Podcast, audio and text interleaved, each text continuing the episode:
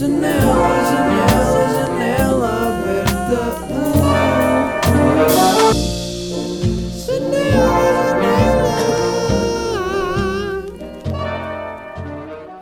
Então estava Jesus e, e Jesus já há uns dias que andava um bocado abatido, va- andava um bocado triste e a mãe começou a notar nisso quando ele estava em casa. Então foi lá falar com ele: Então Jesus, o que é que se passa? Porquê é que andas assim nos últimos tempos? Não estou a perceber. Nunca, nunca estás com, com entusiasmo. E Jesus aí, pronto, abriu-se um bocado à mãe: Pá, oh, mãe, não é nada especial, mas tipo, sei lá, vejo os meus amigos todos já aí a ir a discotecas, a curtir como damas e eu, tipo, já tenho 23 e ainda nunca tive assim nenhum contacto mais íntimo, estás a ver? E não sei se estou, sei lá, será que é de mim? Estou-me a sentir um bocado estranho. E a mãe ficou preocupada. Obviamente, qualquer mãe ficaria preocupada nesta situação. E foi ter com Maria Madalena e disse-lhe: pá, Maria Madalena, estou aqui com um problema. Ah, Jesus está com problemas na sua vida sexual, nunca fez nada. E pá, eu sei que isto é um bocado chato de pedir, mas não sei se tu conseguis aqui ajudar ou fazer qualquer coisa. E Maria Madalena começou a perceber a história e ficou logo: Então, estás-te a passar? Então, agora isto é uma cena que se pede, não vou fazer nada disso. E a mãe, pronto, insistiu: Pá, então, mas não, se- será que não dá mesmo? É que ele está aqui com, com estes problemas existenciais já e já se está a tripar todo. E sei lá, eu confio em ti. E a Maria Madalena aí, pá, ficou: Pronto, então, mas. Pronto, está bem, eu, eu posso ver se consigo fazer alguma coisa. Então, mas ele está onde? E a mãe, então, está em casa. Pronto, Maria Madalena foi lá à casa, foi ter com Jesus, entrou no quarto, fechou a porta e começaram a falar sobre o que é que se estava a passar. Ahm, e Maria Madalena, a certo ponto, põe a mão no braço de Jesus a fazer-lhe uma festinha, não é? Aquele, aquele início de contacto subtil. Jesus faz a mesma coisa, imita. E pronto, isto depois ela mete-lhe a mão já na perna, Jesus mete-lhe também a mão na perna, e isto vai evoluindo até que ela mete a mão no meio da perna de Jesus e Jesus mete também a mão no meio das pernas de Maria Madalena. Passado um bocado, já a mãe estava aqui fora da casa, ouve-se um grito e Maria Madalena sai a correr a dizer: O que é que você me foi fazer? E fugiu. E, e a mãe ficou: "Então, Mas o que é que aconteceu? E, e foi ter com Jesus: Jesus, o que é aconteceu? Então Maria Madalena estava aqui para te ajudar e, e tu espantaste assim. O que é que aconteceu? E Jesus, muito ingênuo, disse: Pá, não sei, eu tipo. Ela começou-me a pôr a mão no braço, eu pus-lhe a mão no braço. Ela pôs-me a mão na perna, eu pus-lhe a mão na perna. Ela pôs-me a mão no meio das pernas, eu pus-lhe a, a mão também no meio das pernas. E curei-a. Pessoal. Isto, isto não, é uma, não é uma piada fácil de contar, tal como de. Acho que nunca disse uma, uma que tivesse demorado tanto tempo. Mas isto foi um padre que me contou. isto foi um padre que me contou numa viagem que eu fiz com os meus amigos ah, o verão passado, numa road trip que nós fizemos por Portugal e fomos à aldeia de, de João Pires. Pá, eu já falei disto, já falei disto num podcast, mas o padre ahm, contou-nos esta história. Era um padre meio bêbado, mas o gajo era muito fixe. Tipo, não quer dizer que por ser bêbado fosse um mau padre. Nem sei, nem sei como é que ele exercia a sua profissão. Só sei que às 3 da manhã estávamos ali a mamar jolas com o padre no, no café da aldeia. Ah, e ontem estive a passar os textos que eu tenho de, dessa viagem, porque quero fazer um livro com isso no futuro, quando tiver conteúdo suficiente para estar a fazer um livro. E pá, e, e li esta. Li esta. Lembrei-me desta anedota e decidi dizer. Agora, ter sido contada por um padre é outra coisa, né? Bem-vindos a mais um episódio de Janela Aberta. Deixa-me ver quanto tempo é que isto vai ser. Pronto, é meio-dia e 48 neste momento. Devo estar a gravar para aí há 3 minutos. Não estou a ver ali o cron- cronómetro no PC. Há de ser até às. eh, à 1 e um quarto, vá. Ou qualquer coisa assim. Isto é as minhas matemáticas de cabeça. Então, está tudo bem? Pessoal, uma cena que aconteceu agora há pouco tempo foi criei um, um Discord, um servidor de Discord e liguei-o ao Patreon. Ou seja, toda a gente me está a apoiar no Patreon por 2€ euros por mês. Tem agora acesso a um servidor de Discord que, para quem não sabe, é tipo um chat de grupo em que, em que, há- em que eu fiz ali várias categorias. Uma categoria tipo para falarmos só no geral do que quisermos, outra sobre cultura e filmes e livros e música outra sobre hum, para o pessoal se apresentar e outra para me darem temas para a janela aberta. Ou seja, os temas da janela aberta que vêm dali vão ter prioridade E pá, e no fundo está a ser bem fixe porque estou a ver ali montes de pessoas já a conectarem umas com as outras, a recomendarem filmes umas às outras. Depois aparece lá eu, yo pessoal, como é que é? Olhem essa nude. E o pessoal, pá, não está assim tão fixe, tens de tirar outra. E então estamos ali a criar já uma cena. Ahm, também vou fazer ali um canal de voz em que dá para falar com voz e não sei o quê, mas isso mais para a frente. E pá, são bem-vindos. É para criarmos uma, uma comunidade de janelas. Tinha falado sobre que nome é que ia, ia chamar ao pessoal que ouve janela aberta. E inconscientemente isso aconteceu e eu chamo janelas à toa. Pelo que se estás a ouvir isto, és uma janela. Yeah. Não sei porque há qualquer coisa em janela. Janela, gosto. Então ficou. Mas não, também não vou estar a andar a dizer isso todos os episódios, não é? Janelas. Ah, e também é uma maneira de empowerment feminino, porque normalmente os nomes que se definem em grupos são sempre masculinos, não é? Já pensaram nisso? É tipo. ahm, eles, quando vocês dizem eles, estão. Imaginem, pode estar um rapaz e sete raparigas e vocês dizem eles. Porquê, não é? Então assim fica janelas. Até pode haver mais gajos a ouvir isto, não sei se há. Mas são janelas. São janelas, mas putos, também somos gajas, não é? Todos temos aquela vibe feminina. Vi- Vibe feminina! Yeah! Na street! Feminine! What? Não sei o que é que estou a dizer. Mas já, yeah, o raciocínio ficou aí. Então, olha, venham aí para o, para o Patreon, porque agora está muito fixe, estamos aí a conectar. E, e pronto, não sei, estou a curtir, estou a curtir muito. Hum, e é isso. Entretanto, tem aqui temas. Como é que está a vossa quarentena? Pá, eu estou cheio de tosse. Eu não sei porque é que estou sempre cheio de tosse quando gravo esta porcaria. Eu não tenho tosse, nem tipo porcarias na garganta antes de gravar. Começo a gravar tumba. Porcarias na garganta, vontade de escarrar no chão. que é uma cena que eu nunca faço, mas depois vocês vão ficar a achar que eu sou aquelas pessoas que estão sempre tipo. Não é? Tem aqui a minha água ao lado. Mas eu, eu se calhar eu devia arranjar uma coisa qualquer, tipo um daqueles vaporizadores para pôr no nariz que, que tiram. que, que limpam as vias todas, não é? Que nojo. Porquê que eu falo disto em todos os episódios? Vou beber água a ver se funciona. Ah, Não funciona. Simplesmente senti a minha garganta hum, refrescada, pelo que vou ter de fazer aquilo que todos nós sabemos que é nojento e eu faço em todos os episódios. Que nojo! Desculpem. Se querem ouvir-me falar como deve ser, tem de ser assim. Hum, tem aqui temas que me mandaram lá no, no Discord, no Patreon. Hum, e uma delas, que é uma coisa que já me pedem há muito tempo, é falar do crocodilo, do processo, de como é que entrei no mundo da música, blá blá blá. Então vou falar disso. Ah, aqui um bacana que é o Masca perguntou-me como é que entraste no mundo da música e qual é que foi o primeiro instrumento que aprendeste porque começaste a fazer beats e música. Sim, é assim, eu comecei a fazer beats em 2016, mas eu já tinha tido aulas de guitarra quando tinha tipo 10, 9 anos. 9, 10, 11, 12, 13, se calhar tive aulas de guitarra. E depois deixei, porque eu tinha a guitarra, tinha aulas de skate, já eu tinha aulas de skate, e, e tinha o YouTube. Pá, eu depois estava a ser boa das cenas e tive de escolher e escolhi YouTube e skate. Ironicamente voltei à música, não é? Agora, no outro dia estava a pensar, e se eu tivesse continuado na música? Se calhar agora tinha muito mais ferramentas para trabalhar na música.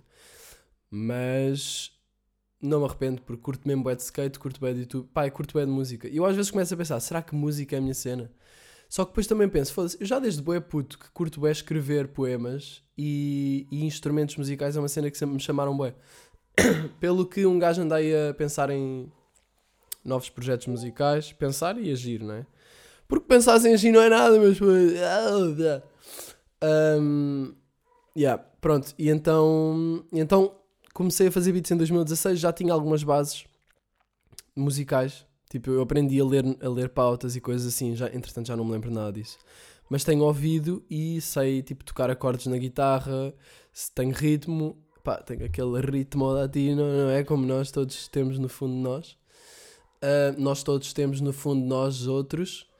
Y mm, ahora podemos hablar español. Posso continuar el podcast hablando español con un acento perfecto, ¿sí? Porque yo he vivido con una catalana en Bolonia, en Italia. Pero que puedo pa- hablar español siempre que quiero, ¿no? Foda-se, sou boss até. Ahm, isto também foi da viagem mais ou menos à boleia, que eu aprendi a falar espanhol à toa. Ba- yeah, então, yeah, comecei a fazer beats em 2016. Os meus primeiros beats eram muito podres. Muito podres. Ahm, e pá, mas, mas curti. Eu posso pôr até no. Se calhar até no Patreon em um dos meus primeiros beats, só para perceberem o quão à toa era. Mas pronto, comecei a fazer. eh, Comecei a fazer beats, comecei a evoluir nos beats. Eu comecei em junho de 2016, foi no verão. Pá, e depois percebi que era uma cena que eu me diver- divertia imenso a fazer. Porque eu já tinha pensado, ok, e se eu fizesse, se eu começasse a misturar. Eu já contei esta, esta história bem vezes, mas foi em conversa com o Pride que, eu- que ele disse-me, pá, e se fizesses músicas? E eu tipo, pá, não vou fazer músicas, não me imagino aí a sério, tipo rapper ou tipo um artista a, a fazer música. Agora, neste momento, imagino-me completamente isso, mas na altura eu era tipo, pá, não, puto, eu faço vídeos para o YouTube. Ahm, mas havia qualquer desejo de fazer alguma coisa com maior profundidade. Então aprendi a fazer beats. Eu tinha pensado inicialmente fazer eh, músicas em beats de outras pessoas. Até falei com o Nasty, com o Factor, não sei se conhecem, do, dos Grog Nation. Ganda Factor. Para ele me fazer beats, para eu fazer vídeos para o YouTube, tipo, como se fossem as paródias que eu fazia antes, mas com beats originais. Mas depois pensei, pá, mas isso é muito mais fixe se eu aprendesse a fazer as músicas. Pá, e do nada já estou no processo de aprender a fazer beats e penso, pá, vou fazer um álbum, se foda. Decidi fazer um álbum, sabia lá eu no que me estava a meter em termos de, de coisas. Imaginem, fazer um álbum não é uma cena assim muito fácil, não é? Acho que qualquer pessoa pode perceber isso, mas eu na altura eu tenho um bocado uma tendência para ser tipo, ah, vou fazer isto, se foda. Ignorando todas as cenas que isso envolve, mas tipo, eu vou chegar ali. Pá, e depois chego, mas às vezes frito-me um bocado pelo caminho. Não sei se é bom ou mau, mas ao menos chego lá. Agora tenho aqui um crocodilo na parede e orgulho-me disso. Mas também é fixe aprender a fazer as cenas com equilíbrio. Mas pronto, tipo, aprendi a fazer beats um, e depois comecei a. E depois decidi fazer a MILF. Foi o primeiro som, foi a primeira ideia que eu já tinha tido há imenso tempo. Sempre na cena, na base do humor, não é? Um, na base do humor fiz a, fiz a MILF. Encontrei um bacana que é o Guilherme Q, que trabalha no Shifter. Quer dizer, não sei se ele ainda trabalha no Shifter. Se não sabem o que é que é o Shifter, vão aí ver um, o Mário, que é um bacana do Shifter. Acho que é tipo o fundador. Uh, também está aí no, na comunidade do Discord, por isso props. E o Shifter é um meio de comunicação meio, assim meio independente e muito fixe, por isso passem por lá. Um, yeah, porque é que eu estava a falar do Shifter? Ah, porque o Gui, yeah, que estava ligado ao Shifter na altura, não sei se ainda está, ajudou-me a fazer, fez a, dire, a direção do meu filme, do, do videoclipe e editou. Um, mais para a frente é que eu comecei a realizar e a editar os meus videoclipes. Mas nesse primeiro eu queria fazer uma cena mesmo bué da clean e então fiz com o Gui, pá, foi bué da fixe. Conheci outro bacana que é o, o Carlos, o Café, chamei-lhe Café porque o gajo era Carlos Fernandes, que foi o bacana que filmou. pá, e tivemos ali três dias em Lisboa, na minha casa isso, eu escrevi a ideia toda do vídeo e fiz a MILF. Um, entretanto o vídeo sai em março, não, fevereiro de 2017 um, e eu fui fazendo, à medida que eu lançava os singles, eram as músicas que eu estava a fazer. Tipo, a seguir fiz, a- fiz a Epidemia. E por acaso fazer a Epidemia foi bem fixe porque o beat fluiu-me bué bem. Tipo, foi tudo de seguida. Imaginem, comecei a fazer de manhã, estava com o, o Pride, estava em minha casa em Lisboa. Bué estranho chamar-lhe Pride porque eu sempre chamei João, mas eu, eu vou chamar Pride que é para associarem logo. Um, fiz. um, não, foda-se, vou chamar João. Eu chamo João. Então. Também assim já sabem podcasts, como o Salvador Martinha diz, é, é fixe porque não se dá contexto. Então, bora. Ahm, comecei a fazer o beat numa manhã em que ele estava lá em minha casa. Comecei com o tan, tan, tan, tan, tan, tan, tan, tipo só aquela ceninha. Não, aliás, acho que era só tan, tan, tan, não me lembro já. Mas já, fiz isso. Depois comecei ali a meter os 808s e os não sei o quê, nananã, e estou tipo, ia, ganda beat. E depois decidi fazer uma música. Eu já queria fazer uma música tipo Fuck You Internet, à boé. Foi uma, uma das outras ideias que eu tinha para músicas. E eu sinto que as minhas músicas baseiam-se sempre muito em temas. Imaginem, andam sempre muito à volta de temas. Ah, epidemia sobre a internet, MILF sobre, sobre comer uma mãe boa, ahm, cota sobre ligar às vossas mães, pastel nata sobre. Hum, que é que será? Não sei bem sobre o que é que é pastel nata. Essa é uma que eu fico meio na dúvida. Mas o chapéu amarelo, por exemplo, foi uma que eu decidi fazer por, eh, porque eu sentia que estavam todas bué agarradas a temas e eu queria uma que fosse mais tipo, vou só dizer o que me apetece e saiu o Chapéu Amarelo, que é uma música que eu, se me perguntarem sobre o que é que é, eu não faço puta ideia o que é que o Chapéu Amarelo é sobre, mas sei que o pessoal curte bem. Ahm, não sei, porque, não sei, também é uma das minhas favoritas, mas eu acho que se calhar foi porque eu saí um bocado da minha zona de conforto, percebi que eu estava aí muito para aquela direção, decidi fazer uma mais assim. E eu quero me afastar um bocadinho dos temas, porque imaginem, os temas são fixes, mas fecham um bocado a interpretação, acho eu. Por exemplo, a MILF, aquilo é meio storytelling, não sei o quê, também tenho muita tendência para o storytelling, contar uma história, e às vezes eu acho que fica mais fixe e mais interessante só falar de boas coisas e deixar as pessoas a, a interpretarem à sua maneira, se bem que a minha, a minha, o que eu estou a dizer faz sentido para mim, mas pode abrir mais os horizontes para as pessoas que estão a ouvir. Fiz isso no Chapéu Amarelo, funcionou bem bem. Ahm, depois da epidemia, depois lancei a epidemia, nem tinha pensado que ia ser single, pensei só, ah, vou só fazer um videozinho à toa, tipo, até tinha pensado, vou só fazer um vídeo sentado na rua na Almirante Reis com, as let com a letra ao lado, só de um shot, e isso depois evoluiu para um videoclipe e segundo single e eu fiquei pronto. Não sei, tipo, foi mesmo, decidi, não, então, mas já que vou fazer um vídeo, faço um vídeo um bocado mais fixe. E já que vou fazer um vídeo um bocado mais fixe, faço um videoclipe como deve ser e faço um single deste som. Então foi assim. Depois a seguir, ah, não me lembro qual é que foi a seguir. Tipo, entretanto comecei a fazer as outras músicas, fiz alguém, fiz o Chapéu Amarelo, foi uma das últimas. O processo de gravações foi basicamente de janeiro até julho. O que não foi muito tempo para o que foi feito. Ahm, ou seja, fiz ali alguém, fiz o pastel. O pastel nata aconteceu porquê? Porque eu fui jantar ao clandestino. Fogo! Com a Eugénia, que é uma amiga minha, e com amigos dela. Pá, e lembro-me que me mostraram Lil Pump. E eu fiquei tipo, isto é ganda merda. Mas fiquei, isto é ganda merda, mas isto pode não ser ganda merda, isto pode-se pegar aqui nisto. E eu percebi que aquelas músicas batiam para caralho ao vivo. E fiquei, ei, se eu fizesse uma música deste género, mas tipo sobre uma cena mesmo boeda estúpida, em que fosse quase ridículo as pessoas estarem a cantar, mas ao mesmo tempo não conseguiam não sentir porque o beat é agressivo. E os beats são mesmo boeda simples, trap, esse tipo de trap é muito simples. Então eu fui só para casa nesse dia, fiz o beat e escrevi a letra e. E foi- acho que nunca foi tão fácil escrever uma letra, porque foi mesmo só pastel de nata, pastel de nata, todos os dias um pastel de nata. Uh, pastel de nata, sempre a pitar ganda pastel de nata. O melhor bolo, pastel de nata. Chego e peço não pensei mais nada. Quero a casca crocante e tostada, a nata amarela, boy nunca queimada no pastel de nata. E é isto. Depois tem ali um verso no meio. E é o pitíssimo, mas, mas no fundo foi bué da fácil porque eu estava mesmo a cagar e foi só tipo, pá, olha, só, a fazer isto pela piada. E acabou por ser uma das que bate mais ao vivo. O que às vezes eu fico tipo, pá, um bocado parvo, não é? Tenho músicas que tipo, pronto, alguém também bate bué. Tenho músicas que me. Mas penso, tenho músicas que me dediquei bué mais na letra, pensei bué mais, mas depois o pastel de nata é muito mais simples e o pessoal sente bué. Às vezes, se calhar, também ficamos. Ficamos tipo bué no nosso caminho, não é? Tipo, quase que nos atravessamos à frente a nós mesmos a... e às vezes é muito mais simples, não sei. Pronto. Mas também é diferente, não é? Imaginem, ninguém vai sentir-se emocionado com a pastel de nata. O pessoal vai saltar ao vivo e vai curtir tipo à toa, mas não se, não se vão sentir emocionado como por exemplo com alguém ou, ou se calhar a epidemia que já mete aí uma, uma reflexão mais profunda. Eu estou a sentir que tenho falta de vocabulário. O meu pai disse-me isso no outro dia ao jantar e eu fiquei bem chateado. Fiquei bem, fogo, mas tipo, no podcast é normal. Eles estavam a dizer que eu, que eu muitas vezes não sei que palavras ir buscar. Ah, mas eu tipo, Ei, mas num podcast é normal, tipo, estou a falar durante bem tempo. E eu comecei logo na defensiva, não é o meu ego a sentir-se ameaçado. Mas é verdade, tenho de ler mais porque assim posso utilizar um vocabulário mais eloquente.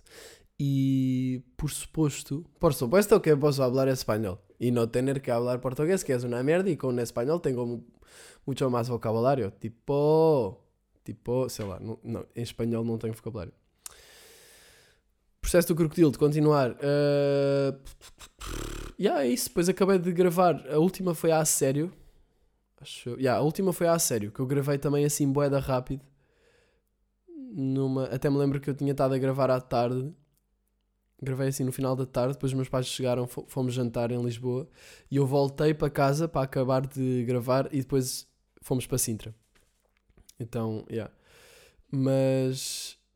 uh, yeah, uma das últimas também. antes de dar a sério, uma das últimas foi o Crocodilo, do início. E o início, pessoal, isto é assim, eu não sei se já falei disto.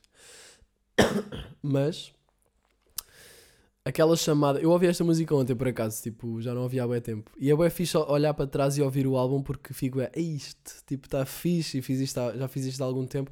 Imaginem, eu acho que quando nós criamos uma coisa é muito fácil nós começarmos a odiá-la. Porque estamos a ouvi-la tantas vezes.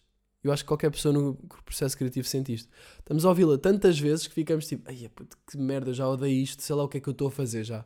E é nesse ponto que muitas pessoas desistem e depois não fazem as coisas. E é aí que eu vos digo que vocês têm de continuar.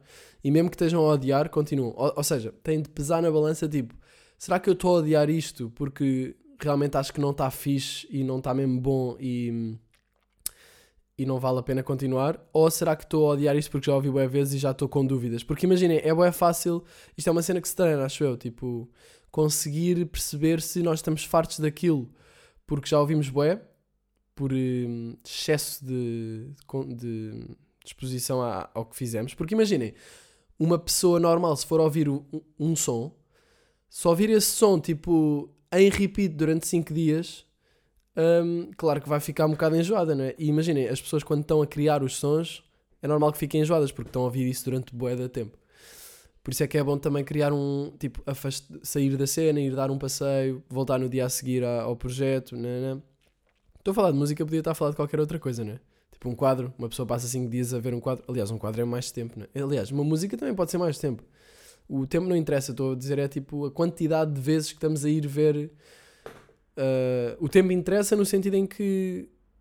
Vocês perceberam o que eu estou a dizer, não perceberam? Perceberam, sim senhor. Agora, hum, é isso, eu acho que é uma questão de treinar também. Tentar perceber quando é que a nossa mente está farta daquilo porque já viu imenso e aí é a altura de bazar e dar um passeio, fazer outra coisa e voltar no dia seguinte, porque vai- vão estar frescos para, para o que estão a fazer. Ah, ou se estamos só com dúvidas e, e com o ego a, a dizer. Não sei se isso é o ego, mas pronto. a- a- com dúvidas se aquilo será que está mesmo bom ou não. Porque aí muitas vezes é a nossa mente a atrofiar connosco, é a nossa mente a enganar-nos, é a nossa mente a armadilhar o processo criativo. E é lixado, porque imagina, eu, eu- o meu short film, eu neste momento, tipo, eu não quero ver o meu short film, eu já estou farto daquela merda, tipo, eu estive a ver aqui, eu pensei em tudo, eu fiz tudo, tipo, eu comecei a trabalhar nisso em novembro, tipo, eu agora se calhar em junho vejo o short film, sem ter visto agora esse tempo todo, e fico tipo, aí não, não, não, isto está muito fixe, mas porque já houve esse distanciamento, já me esqueci das coisas, já posso voltar atrás, é o que acontece agora com o Crocodilo, eu ouço e estou fresco a ouvi-lo. E isso é, eu acho que isso, a única cena, a única maneira que isso pode acontecer é haver tempo desde a criação e lançamento do projeto até voltar a ouvir. Um, yeah. Yeah. Fogo, um grande workshop criativo, mas putz, estou a dar. Um, depois, depois, uh, yeah, é isso, acabei, acabei de gravar. A Cota também, a Cota estava com o Pride em casa também e pus um beat à toa de trap e estava a improvisar, a gozar. E ele também. E ele foi à casa bem e eu continuei. E não sei como veio-me à cabeça, eu vou ligar a minha Cota. E fiquei tipo, aí puto, isto é o meu terceiro single. Chamei-o, puto, isto é o terceiro single, vamos fazer este som sobre ligar às nossas mães, porque, mas de uma maneira gangsta, vou fazer um beat trap fedido. De uma maneira gangsta, vamos dizer que vamos ligar às nossas mães porque nos preocupamos, mas fazer isso, fazer disso uma coisa que parece cool. E a ideia veio logo assim, porque imaginem, nós falámos bem disso, tipo, ei, tenho que ligar a minha cota. Tipo, porque nós ambos nos preocupamos, tipo, com as nossas mães se preocuparem connosco. Como qualquer filho que pensa na mãe, não é? Então pensámos, ei, nice, vamos fazer este som. Fizemos, escrevi o som, por acaso quando acabei de escrever o som, na minha parte, fiquei um bocado tipo, pá, isto está fixe, mas não está assim tão fixe. Estão a ver, tipo, imaginem, já tinha visto tanto, se calhar um- vocês se calhar olham, pa- olham para o som e ficam, não, isto está bem fixe. E eu agora olho para o som e fico, pá, já, isto está bem fixe. Ahm, mas tive dúvidas quando acabei de escrever e fiquei tipo, "Hum, será que mudo tudo? tipo, eu não sei porque é que isto acontece, mas eu acho que é um bocado esse overstimulus, excesso de estímulo. Sim, e-mail, está calado. Recebi um mail, sou bada social. Lembra-se quando se dizia isso? Foi, recebi uma mensagem, sou bada social. Grande otário. Não é social, meu. Isso é Vodafone. Ahm, Isto agora foi uma boa piada, não? Foi Fiquei orgulhoso, pessoal. Posso ser honesto, fiquei orgulhoso desta piada. Vodafone, como é que ele se lembrou disso? E é bem engraçado, porque boas vezes recebemos mensagens e é a mesma Vodafone e não é ninguém e achamos que é uma mensagem. Pronto. E agora também acentuei a piada, não é? Será que isso tirou a piada ou deu mais piada? Um, yeah, é isso. Não sei que músicas é que eu posso falar mais. Deixa-me ver o meu álbum, que eu nem, nem sei o meu álbum, mas putz. O Crocodilo, pronto. O primeiro som é uma introdução, não é? Foi o que eu fiz durante. Eu fiz rápido até esse som, por acaso. Uh, era um beat que eu já tinha. Ah, exato, eu não cheguei a dizer, mano. Estou-me sempre a perder nas merdas. Um, o primeiro som, a chamada que eu faço com um amigo meu, que eu não quero estar a dizer quem é porque a história é um bocado comprometedora, mas quem o conhece sabe quem é porque conhece a voz. Mas a história é que este meu amigo encontrou de facto um dildo na gaveta da mesa de cabeceira da mãe. Pai, contou-nos isso, tipo, ao nosso grupo de amigos. Ah, pai, há uns 3 anos. E eu, tipo, desde sempre achei que isso era bem engraçado. E depois pensei, pá, vou começar o álbum com isso. Vou começar o álbum, porque quando tive a ideia de crocodilo, depois pensei, ai a puta mãe do. E aquela história, nananã. Vou pedir para ele. E depois fiquei, será que se calhar ele vai dizer que não, mas tipo, liga-lhe, oh puto, importas de gravar isto, tipo, a, a fingir que estás, acabaste de encontrar e estás-me a ligar, é nervoso e ele tipo, ah, na boa, fizemos aquilo, fizemos dois takes, ficou o segundo. E ele também é bué da bom a entrar em personagem, por isso funcionou bué da bem. Por isso props, amigo com, nome anónimo. Agora aparecia ele tipo com aquela voz, um, aquela voz grossa, tipo da SIC e com a cara desfocada quando metem pessoas a falar. Sabem isso? Isso é bué da estúpido. Parece uma pessoa tipo, uh, sim, eu acho que os profissionais de saúde uh, não uh, pronto o exemplo dos profissionais de saúde, não sei como é que alguém. Não, yeah, porque eu vi no outro dia alguém a, falar assim, tem bem piada. Um, e depois eles filmam de trás, não é? Tipo, pronto, proteger a identidade. Chapéu amarelo, já vos falei. Um, e não sei sobre o que é que é. A Milv também já vos falei. Dar a volta. Dar a volta foi um, um dos sons que eu acho que podia estar melhor.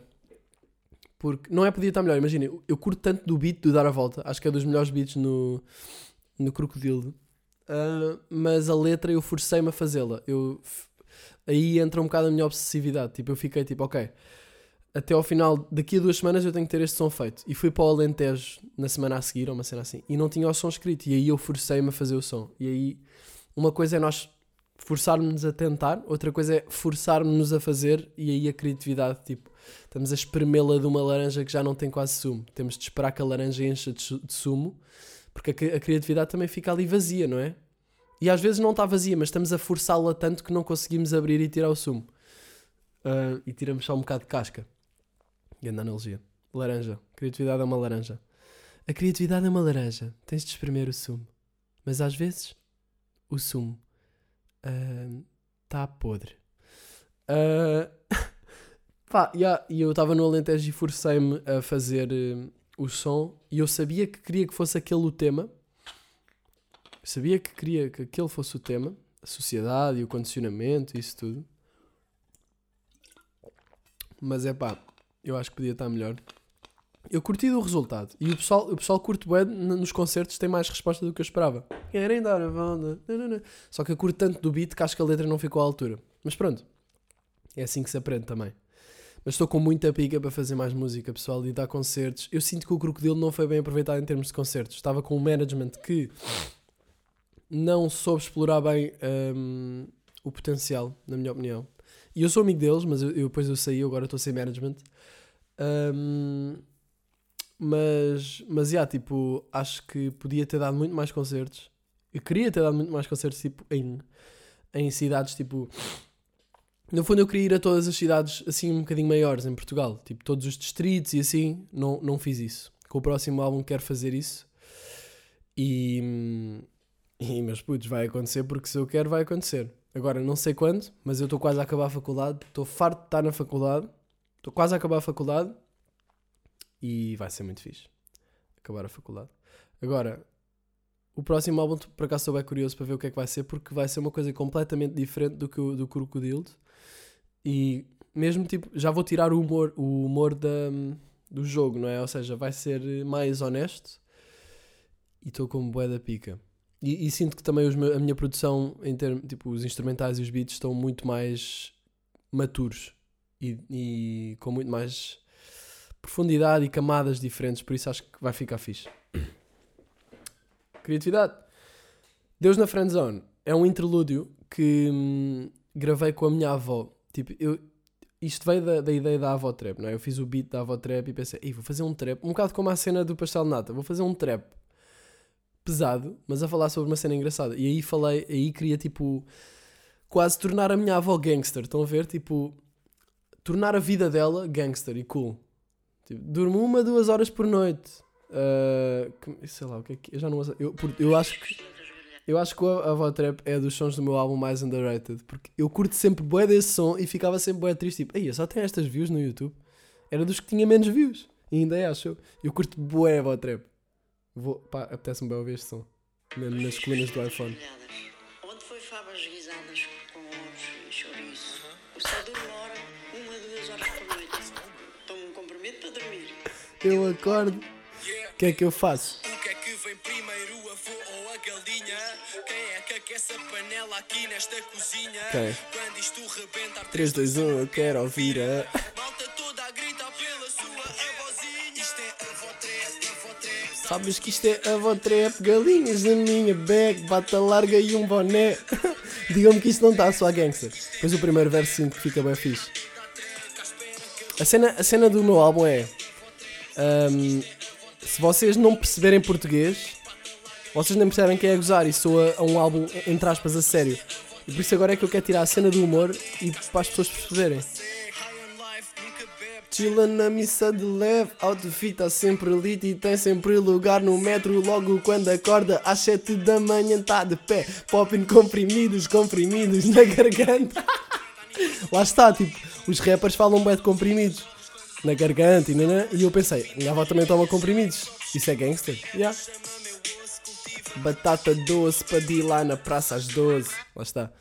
Para dilar também. Também minha avó também é uma dealer de batatas na praça. Ela por acaso não é, mas el- eles, a minha avó sempre teve boé batata. Tipo, isso é mais o meu avô, mas eles vivem juntos. Tipo, ahm, batatas, favas ve- vegetais, ahm, galinhas. A minha avó é aquela avó do campo. Então eu acho que isso é grande universo para explorar. E daí fez o avó trap. E depois pensei, pá, mas era fixe ter aqui um interlúdio, porque a minha avó acho que é uma pessoa mesmo bem interessante. Ela não estudou, ela não. Ela, ela é uma pessoa boé, boé mesmo boé fixe, e, mas ela nunca estudou, e sempre, mas ela é boé inteligente ao mesmo tempo. Ou seja, é uma pessoa que eu sinto que tem boé potencial e a cabeça dela é muito interessante. Então eu fiz o Deus na Friendzone, que é só a minha avó a falar. Só, eu basicamente fui para o moinho do meu avô, gravei isso com a minha câmera, vejam lá. Nem gravei com um microfone decente. Ahm, e gravei com ela, aliás, gravei com, com o Rode, com o Videomic Shotgun. Até não é mau, mas pronto. Ahm, gravei com ela, gravei só uma conversa com ela, comecei a falar com ela, tipo, então vá, o que é que achas de Deus, não sei o quê, tipo, né? e depois editei a conversa de maneira a, a que fluísse. Ahm, e depois e pus, a- e pus aquele beat por trás que era um dos. Foi o primeiro beat que eu experimentei fazer uma sample, que era com uma música chamada Água de Beber. E acho que assentou bem da bem. Uma cena interessante é, eu quando faço um beat eu não faço ideia para onde é que esse beat vai. Tipo, eu não sei. E é bem interessante ver os beats a ganharem vida com certas letras que eu nem sequer pensei quando estava a fazer o beat. Eu normalmente o meu processo é faço um beat e depois hum, tenho uma ideia para uma letra ou tenho uma melodia na cabeça para esse refrão, aparecem umas palavras e eu, eia, este som pode ser sobre isto, não, não? Mas lá está, estou um bocado aí sempre para os temas, quer ver se contorna isso um bocadinho. Bife matinal, este, este episódio é só sobre o crocodilo, eu estou com pica para falar, por isso se calhar vai ficar um bocado maior. Bife matinal sobre o grande dilema, leite aos cereais, não é? Mas lá está, estão a ver, estes temas são cenas que eu já não me identifico, já não ia fazer, eu já não ia fazer um crocodilo agora. Mas lá está, o crocodilo fez parte do meu eu de 2017. Agora já é outra cena completamente diferente. E vou fazer novas coisas e se calhar daqui a 5, se calhar não, de certeza que daqui a 5 anos olho para trás e fico, aí eu já não fazia isso. Mas isso é a evolução artística e faz parte e eu curto bem disso também. Mas bife matinal foi foi isso, era, fiz um som sobre sobre aquela, aquela cena de, de leite e de cereais. E um fun fact sobre isso é que eu escrevi o som todo no meio de um pinhal. e eu, tipo, estava a andar de longboard em Sintra, tinha o beat no telefone, é? Pai, não sei porque pensei, vou entrar aqui para o Pinhal. Imaginem, estava a andar aqui ao pé da minha casa, que é no Pinhal, estava a andar numa estrada e pensei, "Ei, vou para aqui para o meio. E comecei a entrar para o Pinhal, e, e aqui os Pinhais, imaginem, fica mesmo mato. Vocês não percebem onde é que estão, é bem, bem fixe por acaso. E então eu encontrei uma clareira no meio. Uma clareia? Clareira? Clareira. No meio de um pinhal, fiquei lá sentado no longboard a escrever. eh, escrevi o som. E lembro-me que estava a escrever o som e estava a tentar ir para flows diferentes. Tipo. E nota-se nisso, achou? Tiro os, os cereais de chocolate. Como é que é? Tiro os cereais de chocolate do lado do leite, da taça de leite, a. Tipo, tem assim umas fonéticas maradas que, que tenta explorar. E acabou, por ficar fixe e também foi um dos sons que recebeu mais love. E. hum, Yeah. Epidemia já falei. Cocó é tabu. Não há muito a dizer. Foi um dos primeiros beats que eu fiz também. Sempre curti bué desse beat. Uh, esse beat, originalmente, eu tinha pensado fazer um som sobre ser bem educado. Yeah. Tipo, trazer um bocado aquele, aquela cena gangster, uma cena que à partida não é gangster. Um, porque o beat era. Bué, uh, era agressivo, mas depois acabou por ser sobre isto. E aí trouxe o Pride também. Uh, o Pride é o único featuring do meu álbum, em dois sons. Um, pá, Cocó é tabu, curto bem deste som. E está agressivo. Depois Pastel Nata também já falei. Cota também já falei. Ou não, já, já falei. Um, alguém. Alguém foi um som que eu. uh, eu tive com um amigo meu. Já estou farto de falar do Crocodilo. Mas está no fim. Estava com um amigo meu. E, pá, para mim é o meu, o meu som favorito que fiz até agora. Um, tava, e é, é engraçado porque quando eu fiz o som e acabei, fiquei, pá, não sei, isto acho que está um bocado emocional demais e não sei o quê, e não está muito. Não, não sei se curto. E um amigo meu, Edu, e também tem uma sonoridade diferente, meio disco, meio 80s, ou o que é que é isto, a batida.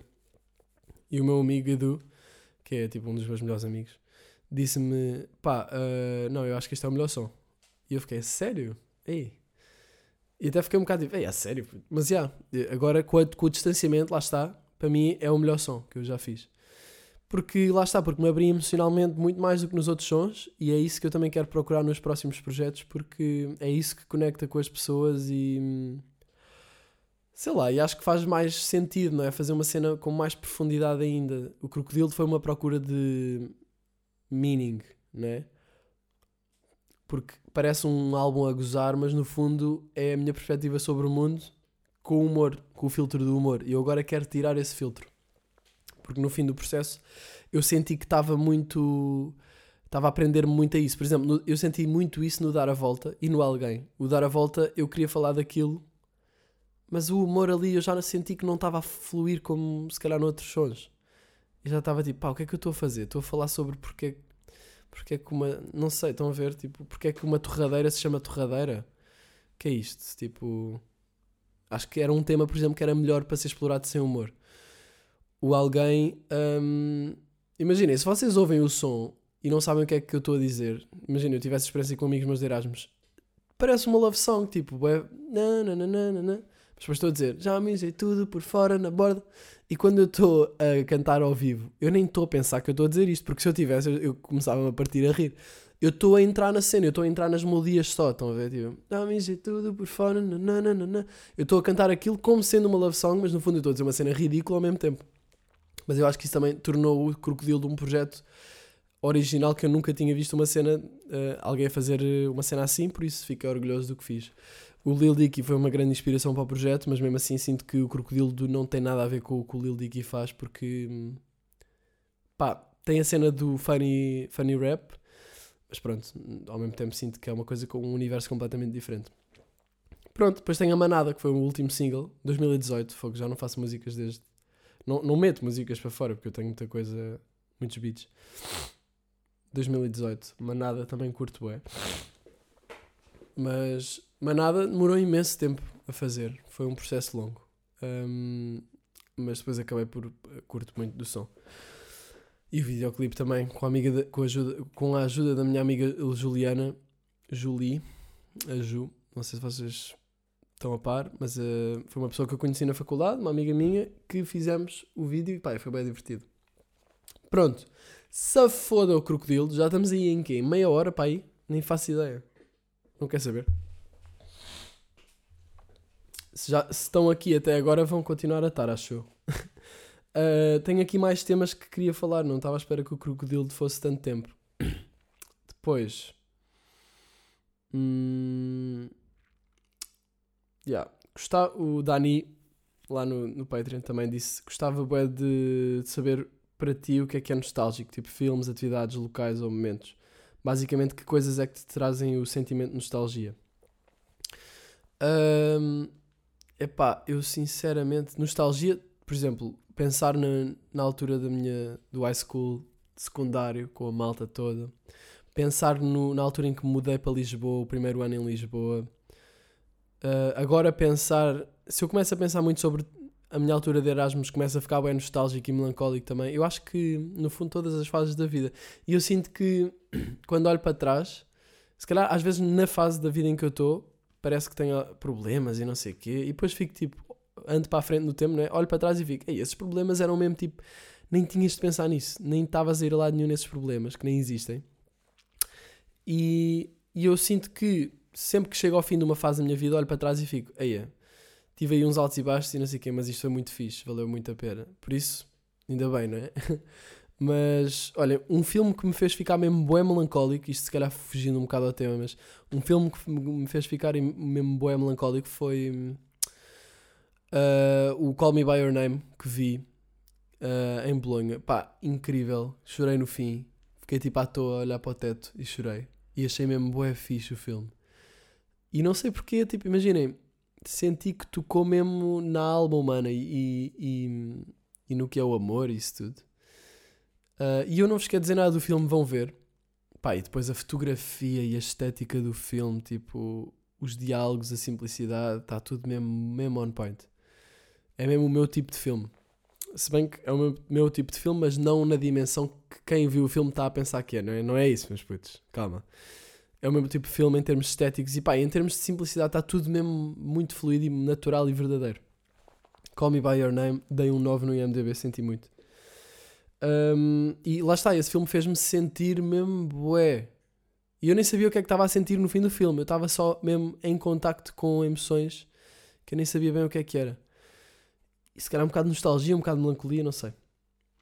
Mas é aquele tipo de filme que, que nos faz sentir coisas e isso é que são os melhores, acho eu.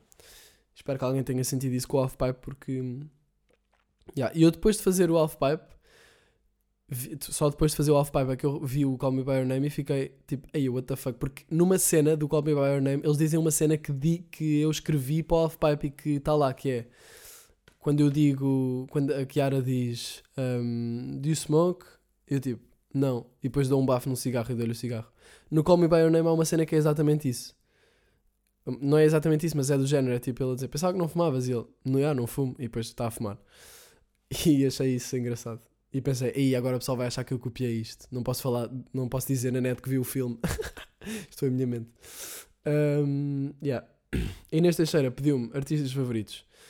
Isso é uma pergunta bem difícil neste momento. Uh, aliás, a pergunta bem difícil, mas neste momento, Jaden Smith, Ganda Boss, Ganda Boss a todos os níveis. Por favor, vão investigar sobre Jaden, Jaden Smith. Eu já falei dele aqui. Mas é mesmo um gajo que se está a cagar e faz o que ele quer. E não me venham com a cena de, ah, yeah, Uh, mas os pais deles têm guito, não sei o quê. Pá, já, tem guito, mas imagina, ele pegou nas possibilidades que ele tem e foi boss.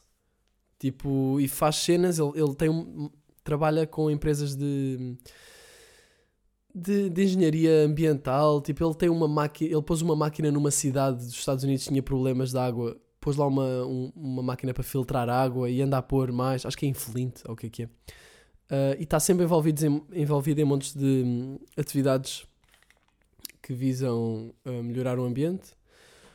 Pá, para não falar que ele tem a marca d'água dele que tenta ser o máximo reciclável possível o, o, o package. Que acho que é tipo 80% reciclável. Mas depois em termos de música, o gajo é boss, depois é ator, tipo, imagina, é mesmo um... Para mim é uma inspiração, uma das maiores neste momento. Uh, e a cena é que ele tem a minha idade, pessoal. Ele é mais novo que eu, até ele tem 21, eu tenho 22. Ele faz anos agora em junho, acho eu. É caranguejo. Uh, Foda-se este cabrão, meu.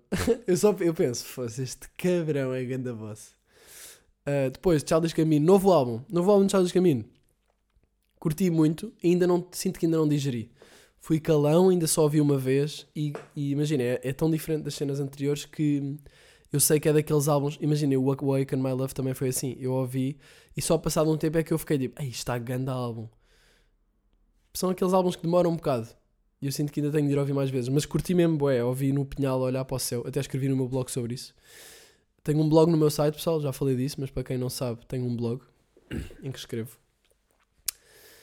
Curti muito. Ahm, mas já, tenho de ouvir mais e depois dou feedback. Mas curti muito, especialmente da, da Time, da Algorithm e de uma que ele diz Beautiful. Já não me lembro qual é o som. Os sons também têm nomes bem estranhos. Clássico de Charles Camino, fazer coisas que ninguém está à espera. Os nomes são tipo números. Boss. Mas sim. Artistas favoritos agora é isso. Jaden Smith, Charles Camino sempre foi. Arctic Monkeys sempre foi, não é? Tyler the Creator também um ganda boss. Vão ver uma conversa que ele tem na. O Conguito até me disse que foi lá ver. Ele estava lá. Uma palestra que, que ele deu na, na Converse em Londres, acho eu. yeah. Vão ver, eu pus no meu, no meu site também, está no blog, num dos primeiros posts, já não me lembro qual é que é o post, mas está lá o link para isso. Uh, Deixa-me abrir aqui o meu Apple Music, sim, porque eu uso a Apple Music. Ouvi o novo álbum, o, o primeiro álbum dos Outcast e curti mesmo bué. É grande abuso. Southern Playalistica Deluxe Music. Fosse, nem sei dizer isto. Muito fixe, primeiro álbum dos Outcast. Um, D'Angelo foi uma coisa que eu andei a ouvir imenso nos últimos tempos. O álbum Voodoo é incrível.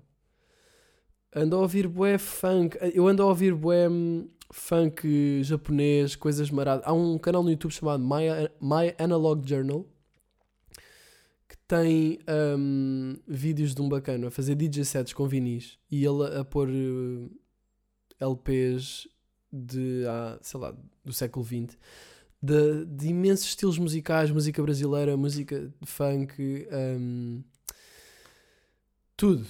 Tem tudo. Neo Soul, City Pop, as cenas mais maradas. Jazz russo, tipo da, da, da União Soviética, da altura. Pá, cenas bem maradas. Vão ouvir. My Analog Journal. Muito fixe. Curti muito. E eu, eu nor- normalmente agora tenho posto isso e fico só a ouvir. Hum, ora, já agora a soundtrack do Call Me By Your Name também incrível. Pá, e é isso, malta. Acho que é isso que eu tenho ouvido nos últimos tempos.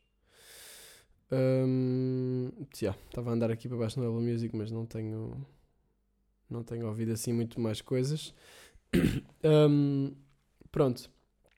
Mais uns temazinhos para fechar isto.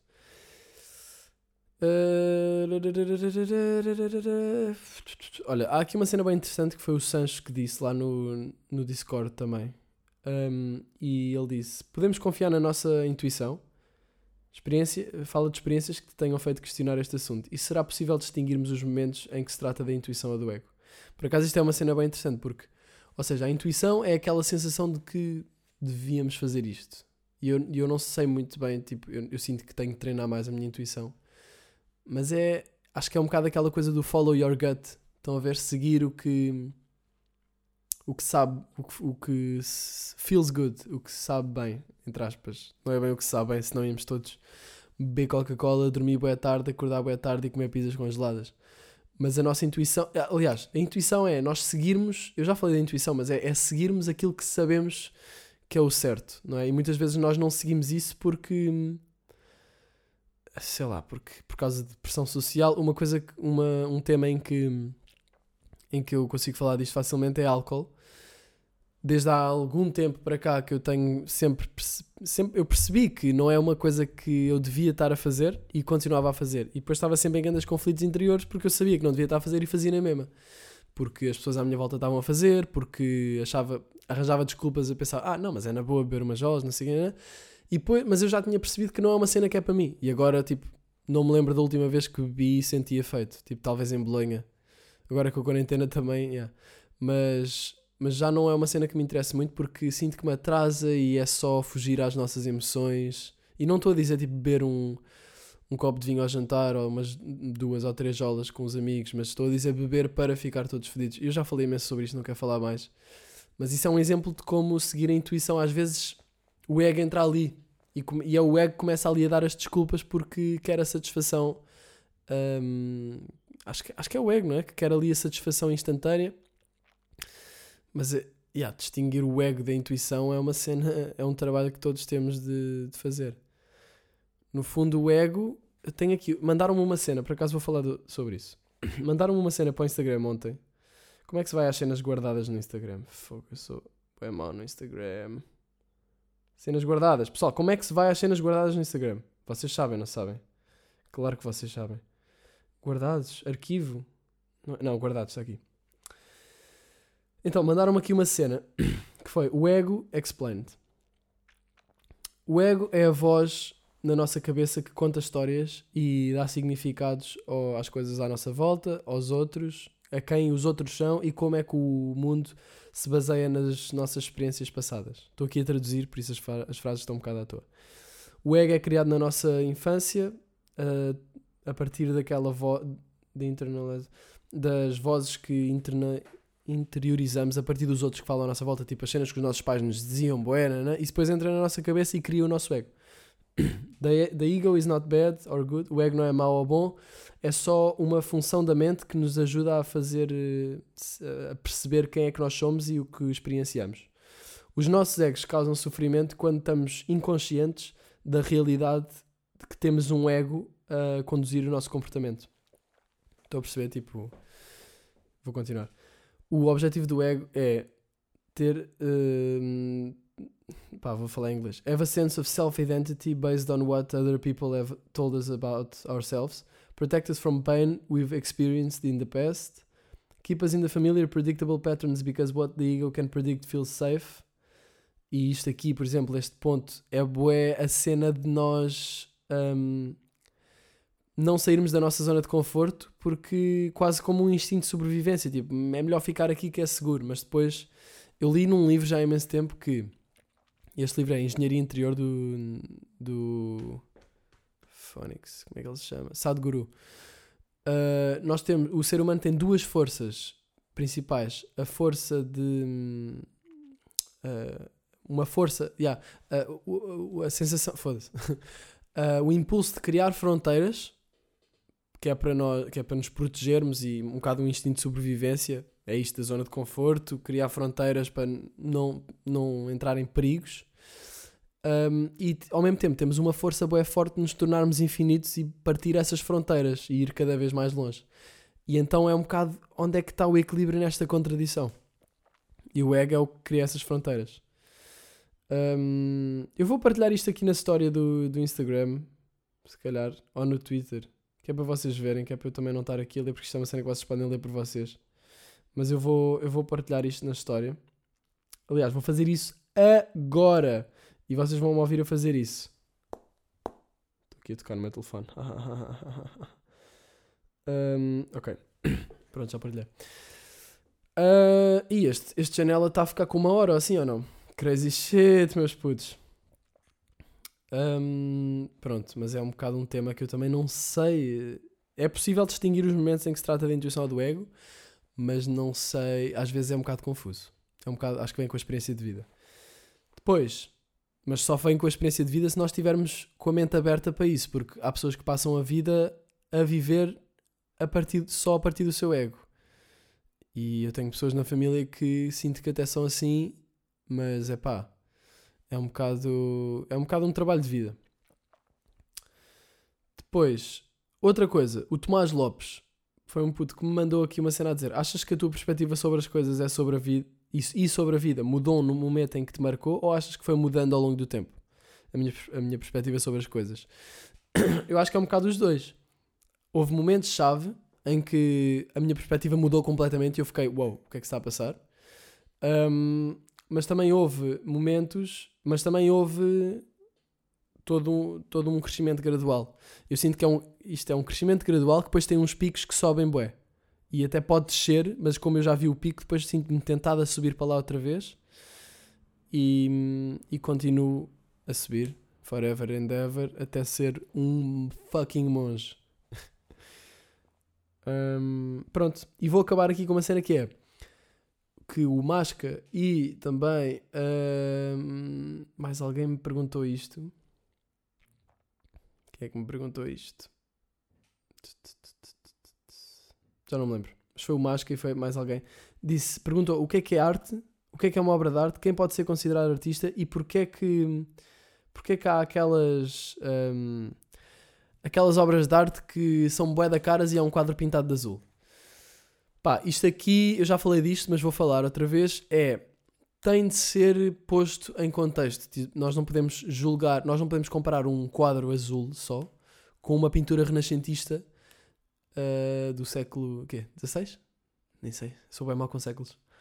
Ah, sou bem mau com datas. Ahm, porque imaginem, o contexto artístico era completamente diferente. Na altura, no Renascimento, por exemplo, pintava-se paisagens, pintavam-se retratos das pessoas importantes, dos nobres e não sei o quê, e o objetivo era chegar ao maior realismo possível, enquanto que no século XIX, no século XX, 1900, para a frente, até agora, não é? O objetivo foi, ok, nós já chegámos a esta cena da realidade, já, tá- já estamos a pintar o máximo realisticamente, o, mais realisticamente possível, praticamente. Como é que nós podemos inovar e partir as fronteiras? E aí chegaram as vanguardas artísticas do século XX, que eu já falei imenso e que é a minha parte favorita da arte. E vieram coisas como o Marcel Duchamp mandar um urinol para uma exposição como quase como um, um statement, tipo, ok, o que é que é arte? Posso mandar isto? Se eu disser que isto é arte, isto é arte? Se eu tiver intenção é arte ou é preciso outro tipo de skill? E isto é um assunto que não há factos, não há respostas certas. Um, mas na minha perspectiva, eu acho que se for uma coisa que imaginem, um quadro pintado de azul. Yeah, é arte, mas não se alguém, se alguém fizesse agora um quadro pintado de azul, não era arte, não era arte. Ou imaginem, porque não era, ou então pronto, pode ser uma obra que alguém fez, mas não, não vai ser visto como o primeiro quadro azul que aconteceu. Porque imaginem, uma coisa era alguém pintar um quadro azul e, e pronto. Outra coisa é alguém que trabalha como artista e está a pensar sobre como é que pode inovar. E isto pode também ser essa pessoa que pintou o quadro de azul à toa, mas que teve esse pensamento, não é? Ah, eu sinto que, a arte contemporânea é muito mais baseada no conceito e na ideia do que na do que na skill. Ou seja, não é a procura do realismo perfeito, né, né? é ok, olhem esta ideia, ninguém fez isto até agora, tumba, um quadro azul à toa que estou a mandar para uma exposição e, e, pá, e claro que depois há montes de artistas que fazem mais coisas destas depois de ter sido, ou seja, alguém faz um quadro azul, depois há um gajo que vai fazer um quadro vermelho. Ok, já passámos isso, bora para a próxima, não? Mas só para perceberem que nós temos de contextualizar no tempo e na época esses quadros, porque o primeiro quadro azul que apareceu e que alguém enviou para uma exposição de arte, nunca nenhum artista ou pessoa se tinha lembrado de fazer isso. É como agora, por exemplo, eu decido fazer uma música que, que de alguma forma parte completamente das fronteiras da arte e isto é uma coisa bué difícil de fazer. Mas parece bué estúpido porque olhas para trás e pensas, pá, só pintar um quadro de azul. A cena é que não é só pintar um quadro de azul, é quem é que teve quase que a coragem e, e a ideia sequer, não é? Imaginem, as pessoas sempre pensaram no quadro como uma coisa que tem de ser retratar a realidade e não sei o quê. não é? Quando apareceu, por exemplo, a arte abstrata, é bué da fácil as pessoas também dizerem, aí, olha isto. Tipo, alguém só mandou aqui tinta para cima e não sei o quê. Um exemplo bem bom. Jackson Pollock foi um gajo que foi a primeira pessoa a deixar cair tinta em cima de telas e deixar a gravidade pintar as telas. Pá, e, e é muito fácil também alguém pôr um quadro do Renascimento perfeito, de uma paisagem perfeita e idílica, tipo ao lado desse quadro do Jackson Pollock, que são só splashes de tinta no- numa tela que foi posta no chão e depois posta na parede, e dizer, pá, isto não tem nada a ver, o, do realismo, o, real, o que é realista é muito melhor. A cena é que o que é realista é muito melhor em termos de fogo. Hum, tipo, ou seja, skill. Eu não tenho palavras. O meu pai tem razão, meu. O realista está muito mais elaborado e é muito mais complexo em termos de técnica, era isso que eu queria dizer, em termos técnicos, mas o do Pollock acho que é muito melhor em termos de, de conceito, porque ele foi a primeira pessoa a lembrar-se de mandar tinta para cima de uma tela e deixar a gravidade pintar o quadro. Tipo, isso é genial. Claro que depois, imaginem, se calhar uh, vê-se 10 quadros do Pollock, ele depois também fez aquilo a vida toda. Vê-se 10 quadros do Pollock e ficas tipo, pronto, ok, já não é. É fixe primeiro, os primeiros que se vê, não é? Como por exemplo o Mondrian, que fez um, se quiserem investigar, eu não sei explicar muito bem ele, não, não sei explicar muito bem a arte dele, mas ele, pelo que eu sei, desconstruiu o espaço até o espaço pictórico, desconstruiu ao ponto de do- das obras se reduzirem ah, às coisas essenciais. E as coisas esse- esse- essenciais na visão dele são as três cores primárias e linhas com ângulos retos. Pá, vão ver, mas a cena é que eu estudei isto em arte contemporânea quando estava no. Epá, o meu PC está a gravar? Espera aí. Ai, ai, ai. Está a gravar, está a gravar. Ahm, eu estudei isto em arte contemporânea quando estava, tive um semestre na Faculdade de Letras e eu acho que. E eu, eu aprendi que. pá, percebi todo o processo para ele chegar até aí. E é incrível, tipo, imagina, via-se primeiro. O setor mostrou uma, um esboço de uma árvore que ele tinha feito, depois começou a geometrizar muito mais a árvore, e depois mostrou todos os processos até ele chegar àqueles elementos base do espaço. Ou seja, a arte, para nós a percebermos, temos de a estudar. Porque se nós só virmos assim e pusermos outro ao lado, que não tem nada a ver e é de uma época completamente diferente, não é justo julgar o artista e a obra assim. Hum, pronto. Uma janela aberta de quê? De uma hora? Ganda abusado, foda-se. É incrível como às vezes não, não flui nada e às vezes pumba, uma hora a falar e podia estar aqui mais três horas. Hum, mas já, não tenho aqui mais temas. Ou tenho? Não. Está-se bem, pessoal, está-se bem. Já falei de bem coisas. Ah, espero que tenham curtido deste, deste episódio. Não se esqueçam de me apoiar no Patreon, 2€ euros por mês. Estamos aí com conteúdo exclusivo e temos uma, um chat de grupo só para nós, hã? em que eu mando nudes. Não mando nudes, mas podem conhecer as outras pessoas que estão na comunidade da Janela Aberta e podemos conectar todos, mandar coisas uns aos outros, darem-me temas para o podcast. E tinha recebido uma, uma mensagem de duas raparigas, achou, a dizer: Oh, faz lá isso público, nós também queremos estar no, no Discord, na- no- neste chat, acho que, acho que era bom para todos, né? E eu percebo isso, mas por outro lado, pessoal, 2 euros para apoiar o que eu estou a fazer aqui todas as semanas, acho que também não é assim nada demais. E é uma coisa que eu acho que faz sentido ser exclusiva para quem decide apoiar-me, porque imaginem, toda a gente pode ouvir o podcast, mas quem quiser apoiar um bocado pode ter essa vantagem de podermos conectar mais. Hum, então acho que faz sentido ser só para quem está no Patreon, porque hum, epá, mostra. quem- claro que há pessoas que não têm possibilidades hum, para, estar a, para, para estar a apoiar-me no Patreon, e eu percebo isso, mas eu acho que quem pode ah, apoiar merece ter ali uma ceninha especial em que podemos comunicar. E pá, toda a gente é bem-vinda a vir, não é? Mandem-me aí 2 euros. Mas nem é, nem é pelos 2 euros, é tipo, eu estou a curtir bué do facto das pessoas estar, estarmos todos a conectar uns com os outros e estarmos ali a criar discussões e não sei o quê. Eu não estou sempre lá, mas é- eu fico bem contente quando eu criei isto tipo ontem ontem. E depois eu, eu às vezes abro aquilo e fico. E estão pessoas a falar sobre filmes e no separador da cultura. E tipo, ah, já, vou ver este filme. Aí havia este filme que disseste há bocado. E a bué da fixe. Depois estão a discutir sobre o filme. Eu fiquei, ei, bué fixe. Sinto-me aqui um meio que um, um pai a pôr. Não, isto é bué estúpido. Não é um pai, mas é tipo, sinto-me aí. Ou seja, proporcionei aquilo e foi fixe. Então estou aí, estou numa de proporcionar novas cenas aí nessa, nessa comunidade e aparecer lá e conversar convosco sobre os variedíssimos temas. Isto agora vai evoluindo, por isso se estiverem interessados vão a Patreon barra Miguel Luz e estamos aí juntos. Se não, podem continuar a ver o podcast tranquilo e estamos aí juntos também. Hum, pronto. Peço desculpa aos mais católicos pela piada do início, mas achei que era engraçado. E agora vou fazer alguma coisa porque já é 1h48 e um gajo está a ficar com fumeca. Por isso, já, vá, meus putos, ficaram. Prá! Janela, janela, janela aberta.